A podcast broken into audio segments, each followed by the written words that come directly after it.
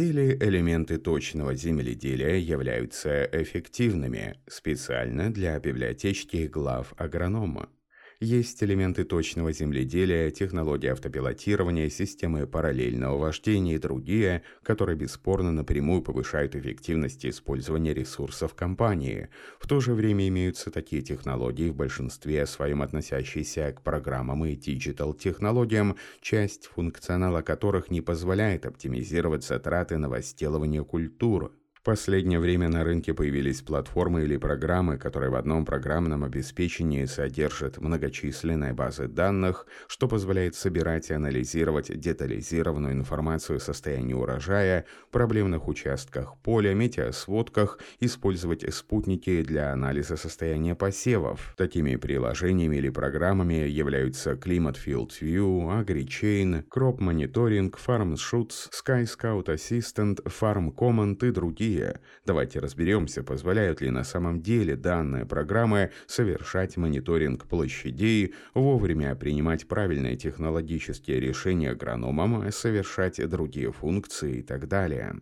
Часто звучат замечания о том, что не весь функционал таких программ эффективен и не позволяет использовать каждый доступный гектар поля. Было и есть постоянно так, что появляются технологии, которые по факту запутывают агронома и не в полной мере нужны аграриям. Это называется технологии ради технологии. Разработчики таких программ плохо представляют себе специфику технологий выращивания культур.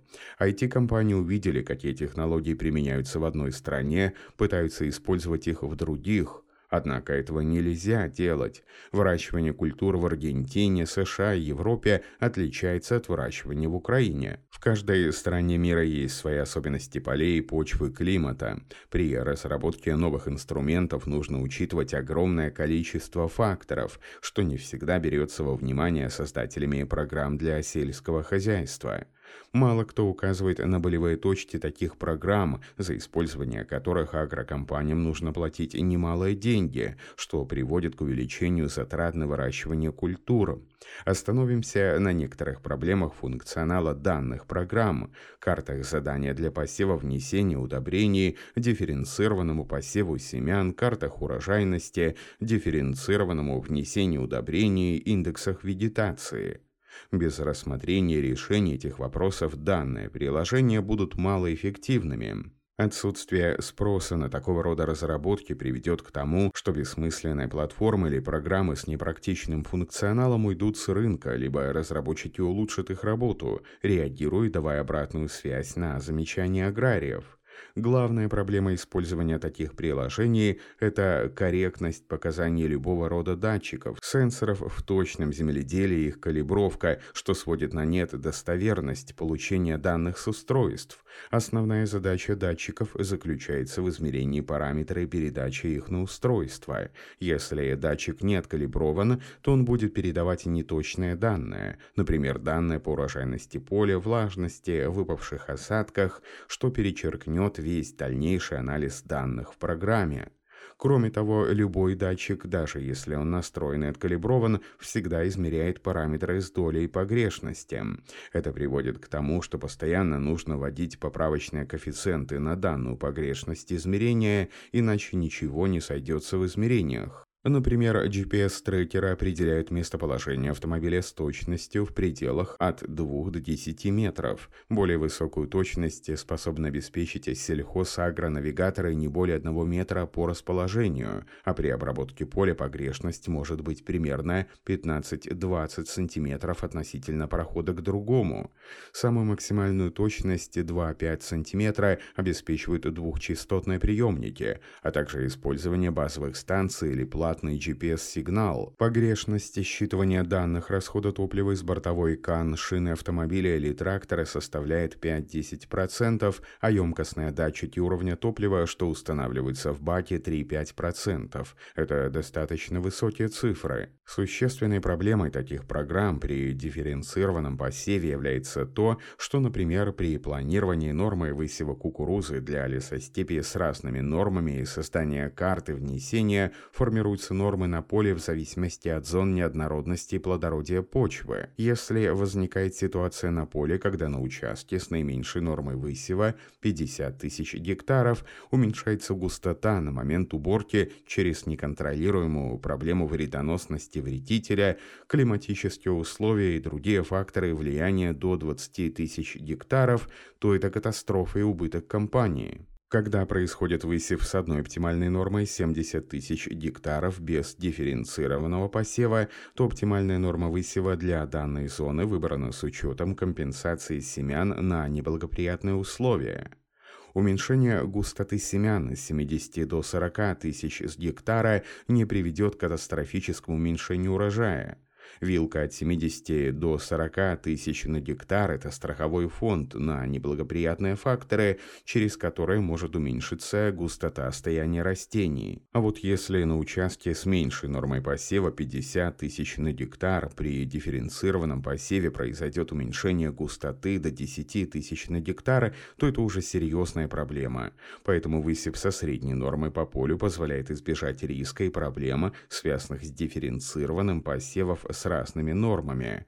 Практически всегда колебания в 10 тысяч на гектар высева в одну или другую сторону нормы, которые ставят при дифференцированном посеве, не приводят к повышению урожайности. Норма высева в лесостепи от 70 до 40 тысяч на гектар позволяет получить на кукурузе примерно одинаковую урожайность.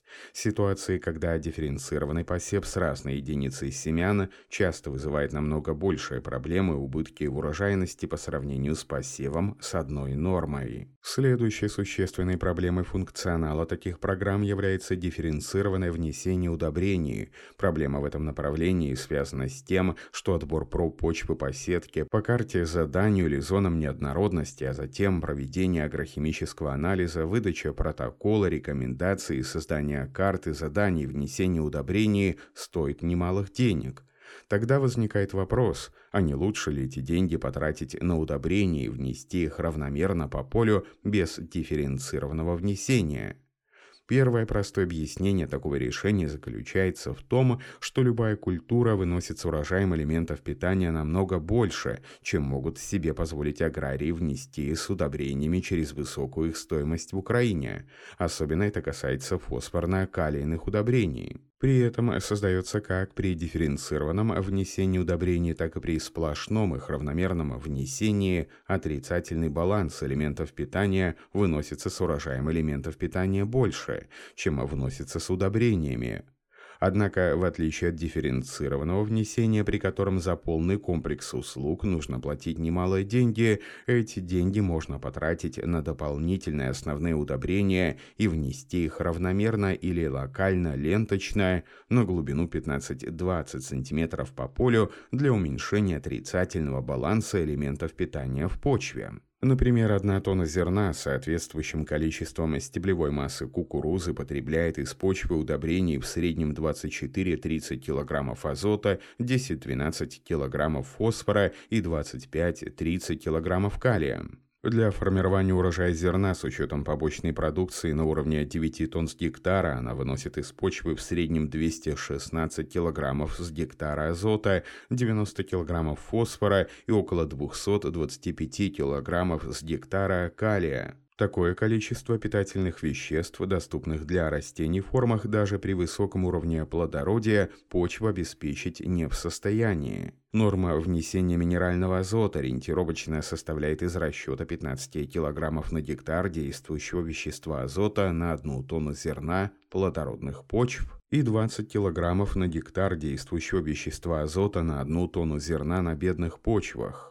Например, под кукурузу в среднем в лесостепи и полесье вносится 120-140 кг на гектар действующего вещества азотных удобрений. Наиболее правильно научно обоснованное соотношение элементов минерального питания 1 к 90 и к 70, которое с каждым годом по фосфору и калию уменьшается в зависимости от природно-климатических зон через климатические условия, тип почвы, высокую стоимость фосфорно-калийных удобрений. Второе объяснение неэффективности дифференцированного внесения удобрений заключается в том, что карта распределения элементов питания в почве и карта задания для внесения сильно отличаются в зависимости от выбора сетки отбора проб почвы. Через это возникает вопрос о целесообразности дифференцированного внесения удобрений по 10 гектаров или одному гектаре сетки отбора проб для анализа, если они не совпадают между собой.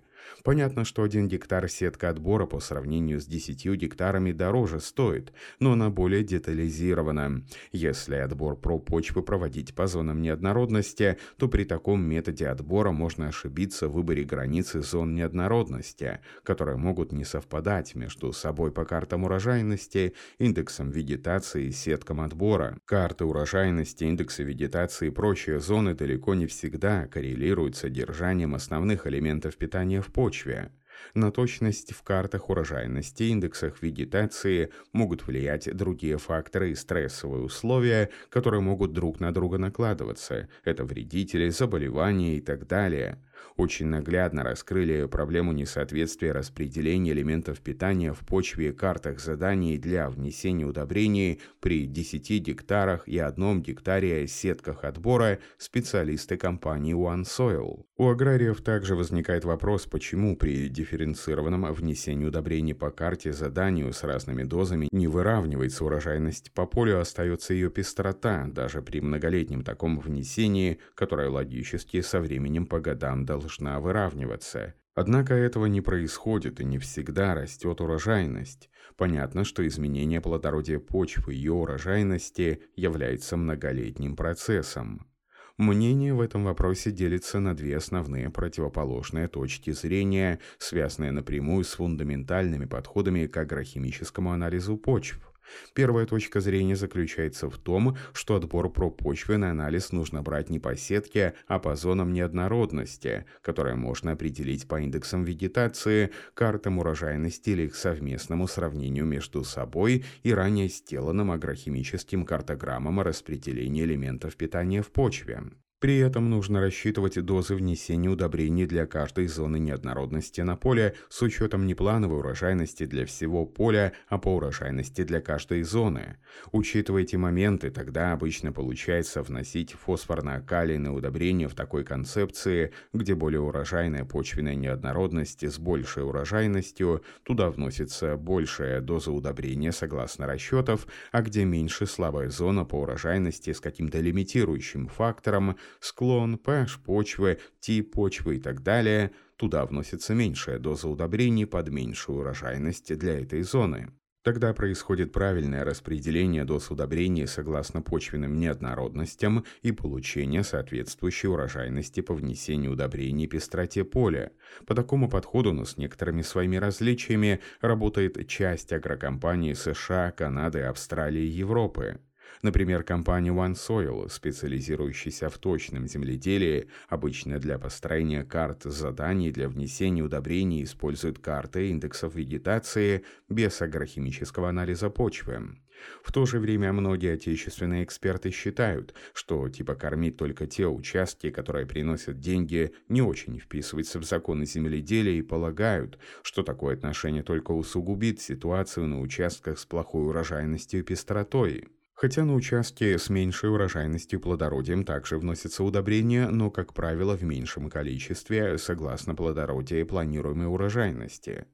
Вторая противоположная точка зрения, относящаяся к большинству агрокомпаний в Украине и России, заключается в том, что где более плодородная почва, то туда вносят меньше удобрений через компенсацию почвой, а где менее плодородная почва, туда больше, обычно забывая про лимитирующие факторы в этих неоднородностях. При этом, как правило, проводят расчеты по дозам удобрений по плановой урожайности в целом по всему полю. Третье объяснение неэффективности дифференцированного внесения удобрений заключается в проблеме качества агрохимического анализа и рекомендации. Часто наблюдается, что когда одни и те же образцы почвы сдаются в разные лаборатории, то протоколы исследований с агрохимическими показателями, которые делались по одним и тем же методам, сильно отличаются между собой. Кроме того, возникают ситуации с разными рекомендациями по внесению удобрений в достаточно больших пределах пределах по элементам питания – азот, фосфор, калий, микроэлементы по действующему веществу для конкретных культур и под определенный урожай. Обычно отличия в протоколе исследований и рекомендациях по внесению удобрений могут происходить как через разные методы анализа, так и по причине различных подходов и методов расчета до действующего вещества элемента питания.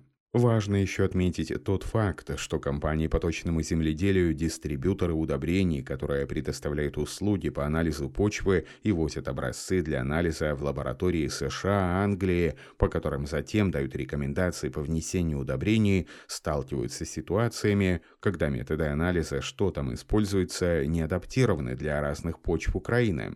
Кроме того, в США возникают также ситуации, когда анализы почв по фосфору, которые используются в штате штате Миннесоты не совпадают с анализом почв по методу Мехлич-3.